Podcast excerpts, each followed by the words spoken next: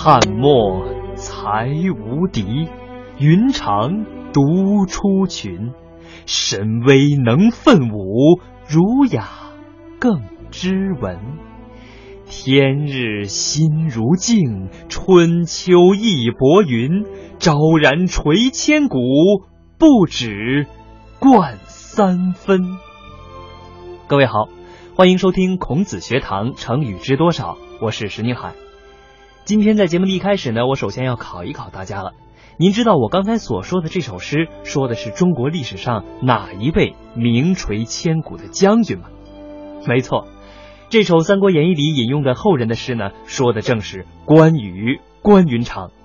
相信很多听众都有这样的感受：凡是有华人的地方，就能够看到关羽关公的像，因为关羽被很多行业奉为崇拜的神。所以，您要是走进一家面馆或者一家理发店，看到墙上挂着关羽的塑像，那都不要感到太奇怪，因为关羽是唯一的一个被儒、道、佛三家都崇拜的神。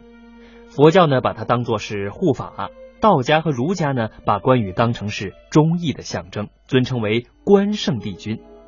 所以，至今在中国的很多地方啊，关帝庙仍然是香火旺盛。在今天的节目中，我们就挑出了几个和关羽有关的成语和典故，跟大家一起来聊一聊这位关公的故事。过五关斩六将，刘备三兄弟逃出许昌以后呢，曹操派军队去进攻，打了几仗，刘备战败，只好逃走了。张飞找不到刘备和关羽两个兄长，也逃到山里去了。关羽保护着刘备的家人，又被曹操的军队包围，处境很危险。三英战吕布，关羽给曹操留下了深刻的印象。曹操很敬佩关羽，希望关羽能成为他的手下将领，就派关羽的朋友张辽去劝他投降。关羽说：“啊，我死也不会投降的。”张辽就说：“啊。”你可以暂时投降，这样刘备的家人呢也不会受到伤害。以后等形势变了，你还可以去找刘备。听到这里，关羽想了一下，说：“啊，要我投降也可以，但是有个条件，就是我一旦知道大哥刘备的下落以后，我马上就得走。”曹操呢一开始不答应，张辽对他说：“呀，关羽这个人讲义气。”只要对他好呢，他一定会报答你的。关羽投降以后，曹操对他很好，经常送给他珠宝、黄金，但是关羽都不要。后来，曹操把吕布的赤兔马送给了关羽，关羽很高兴的接受了。为此，曹操很是不解：关将军，以前送珠宝你都不要，为什么送你一匹马你就这么高兴呢？关羽说：“这匹马跑得很快，如果我知道大哥在什么地方，就可以马上找到他。”后来，关羽得到了刘备的消息，决定带着刘备的家人去找他。因为以前答应了关羽，曹操只好让他走，但却通知了各个关口的将军拦住他。关羽的功夫十分厉害。他在路上经过了五个关口，杀死了六个阻拦他的将军，终于找到了刘备和张飞。三兄弟见了，十分的高兴啊！嗯，赤兔马，偃月刀，这场戏啊，在《三国演义》里被称作是美髯公千里走单骑，汉寿侯五关斩六将。从此以后啊，千里走单骑就成了关羽义薄云天，与刘备肝胆相照的形象描绘了。不过这一路上，关羽夺关闯隘，化险为夷，只不过是有形的关。其实呢，他在曹营还过了许多道无形的关，比如说金钱关。关羽投降曹操之后，曹操立刻在许昌拨了一处官邸给关羽居住，此后可谓是上马金，下马银，又赐赤兔马，源源不断，至丰至厚。除了金钱关之外，还有名位关。曹操呢，封关羽为汉寿亭侯，始终是以礼相待，可谓是推崇至极了。当然了，还有美女关、酒宴关等等。曹操可以说是百般用情，想方设法的以情打动关羽，想让他留下。但是呢，无奈机关算尽，关羽始终不为所动啊，到底还是挂印封金，决然而去。不过啊，话说回来，曹操对关羽所有的好，正如张辽所说的，关羽这个人讲义气，只要对他好，他以后一定会报答你的。至于说什么时候报答，下面这个故事没有成为一个成语，但是“华容道”这三个字在中国历史上却是一个很值得玩味的文化符号。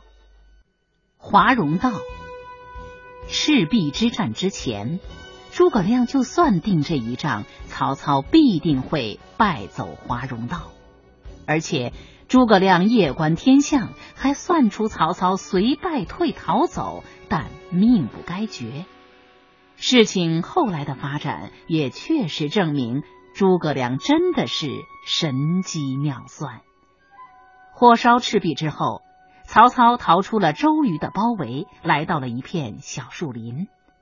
突然，曹操大笑起来：“嗯，张辽啊，幸好朱瑜没有在这里设下埋伏，要不然咱们就全完蛋了。”曹操的话还没说完。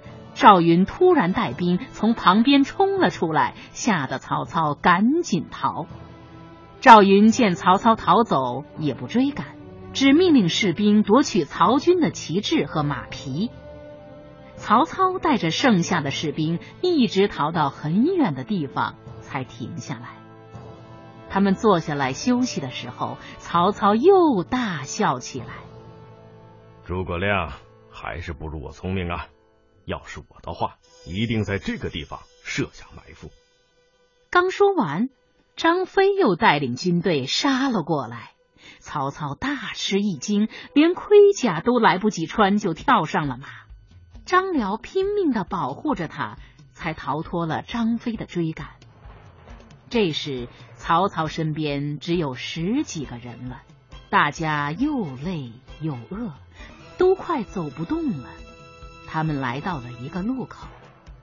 曹将军，左边的小路叫华容道，有很多烟雾；右边的大路则很平坦。您看，嗯，有烟雾是吧？那是诸葛亮故意在小路上放火。曹将军，但是华容道有一大片沼泽之地，怕人马陷入泥泞之中，到时候寸步难行啊！哼，这回我可不上当了。诸葛亮肯定在大路上设了埋伏，咱们走小路。曹军进入华容道，曹操在马背上第三次哈哈大笑。诸葛亮的计谋不过如此，如果他在华容道上设下埋伏，那我们就死定了。就在这个时候，关羽带着士兵在华容道路口挡住了他们的路，曹操。笑不出来了。既然已经到此地步，只得决一死战了。曹将军，是我们纵然不怕关羽，但是马匹已经没了力气，是啊，这时哪里还打得过呀？实在打不动了。曹操没有办法，只好上前去求关羽放过他。关将军，别来无恙啊！关某奉军师之命，已在此。等候多时啊！曹操兵败势危，到此地步已无路可走，还望将军以昔日情谊为重。关羽知道昔日蒙丞相厚恩，可是今天的局势，关某不敢以私废公啊！过五关斩六将之时，将军还能记得否？大丈夫以信义为重，将军。深明春秋大义，难道？曹操说到动情处，涕泪俱下。关羽是个义重如山的人，他想起当年曹操的许多恩义，与后来过五关斩六将的事，怎么能不动心呢？于是把马头勒回，命令队伍让开一条路，大家向四面散开。给丞相让开一条路吧。曹操见状，便和众将军一齐冲了过去。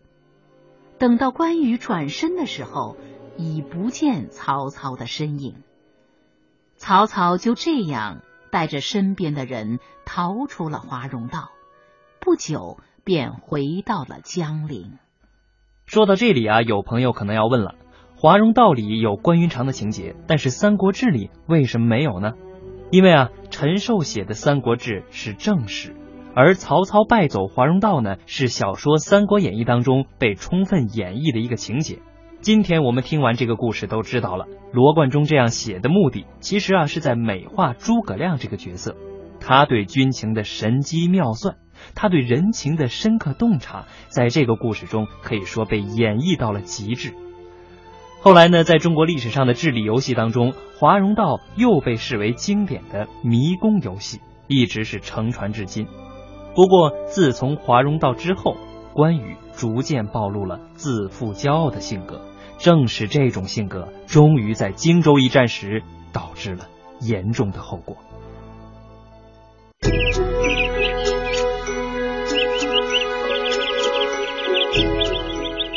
眠不觉晓，处处闻啼鸟。夜来风雨声，成语知多少？成语知多少？让我们一起欢度快乐的成语时光。大意失荆州。周瑜死后，孙权任命吕蒙为大将军，派他进攻荆州。荆州东连吴国，西通巴蜀。诸葛亮在隆中对时就已明确说明：占据荆州，联吴抗曹。兵分两路进击中原，就可一统天下。荆州的战略位置自古以来就相当重要。吕蒙知道关羽很骄傲，喜欢被人夸奖，他想到了一个办法。来人呐，派人给关羽送一封书信，就说关将军非常勇敢，一个人就能打败曹操的军队，夸奖的话越多越好。一定要让关羽看了以后心花怒放，忘乎所以。另外，再拿一些金玉和美酒送给关将军，记住了，不要吝啬。遵命，吕大人。关羽看完吕蒙的信以后，非常高兴。哈哈，吕蒙小儿真是胆小啊！看来孙权手下的将军也不过如此嘛。吴军怕是来都不敢来了。很快。关羽就派出了更多的士兵进攻曹操，一点也不把荆州放在心上了。孙权知道以后，就和曹操约定一起攻打关羽。吕蒙把士兵藏进大船里，外面划船的人打扮成商人的样子，向荆州驶来。有人看见后，赶紧向关羽报告：“关将军，吴国有船队过来了。”“哦，是什么船呢？”看样子是商船，哦，是商船呢。想来是这个吕蒙怕我不敢来进攻了。既然是商人过来做生意，嘿，就不用管他了。吕蒙的团队很快就到了荆州城外。到了晚上，藏在船里的士兵冲了出来，把在岸边巡逻的蜀国士兵全部抓上了船。吕蒙为俘虏们解开绳子，还送给他们衣服和食物。各位弟兄们，你们受委屈了。吕蒙不是故意和诸位过不去，实在是形势所逼。今天请各位来，主要是想和大家商量商量，怎样才能攻下荆州。这关将军的把手不是一般的严呐。谢谢吕大人不杀之恩，谢谢吕大人，我们可以为您打开城门，我们可以打开城门，捡回一条活命。是的。等到半夜的时候，这些俘虏来到城下叫门，守门的士兵看见是自己人，就开了城门。这时，吴国的军队一下子冲了进去，其他守城的士兵抵挡不住，只好逃走了。荆州又落到了吴国手中。一世英名的老将关羽，因为自己一时大意而没有守住荆州。人生之路也从此开始走向下坡路。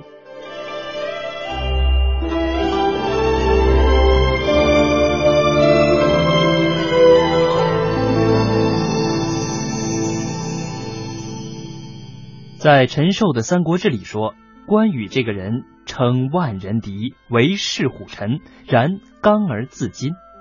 意思就是呢，他虽然在千军万马之中匹马纵横，如入无人之境，但是在处理复杂的政治和军事矛盾上，这个河北谢良人的素质是明显先天不足啊。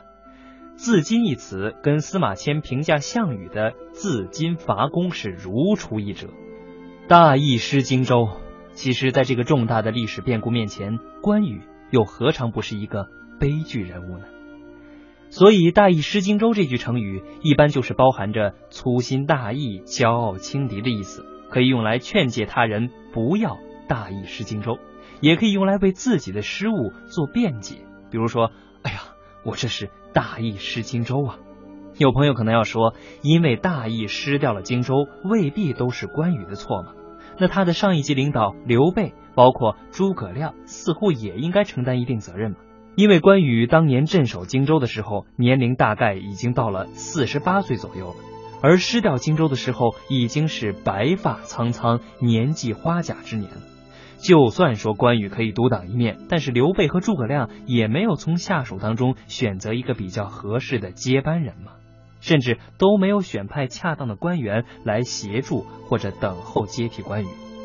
再加上关羽本身性格当中有刚直而又自我夸耀的重大缺陷，以上这所有的因素呢，都加速了关羽彻底兵败的路程。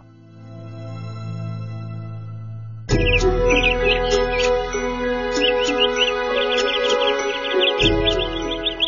眠不觉晓，处处闻啼鸟，夜来风雨声。成语知多少？成语知多少？让我们一起欢度快乐的成语时光。败走麦城。关羽得知荆州失守的消息以后，赶紧带着儿子关平回来救援，但是已经来不及了。吴国军队占领了荆州后，还切断了他们逃回蜀国的去路。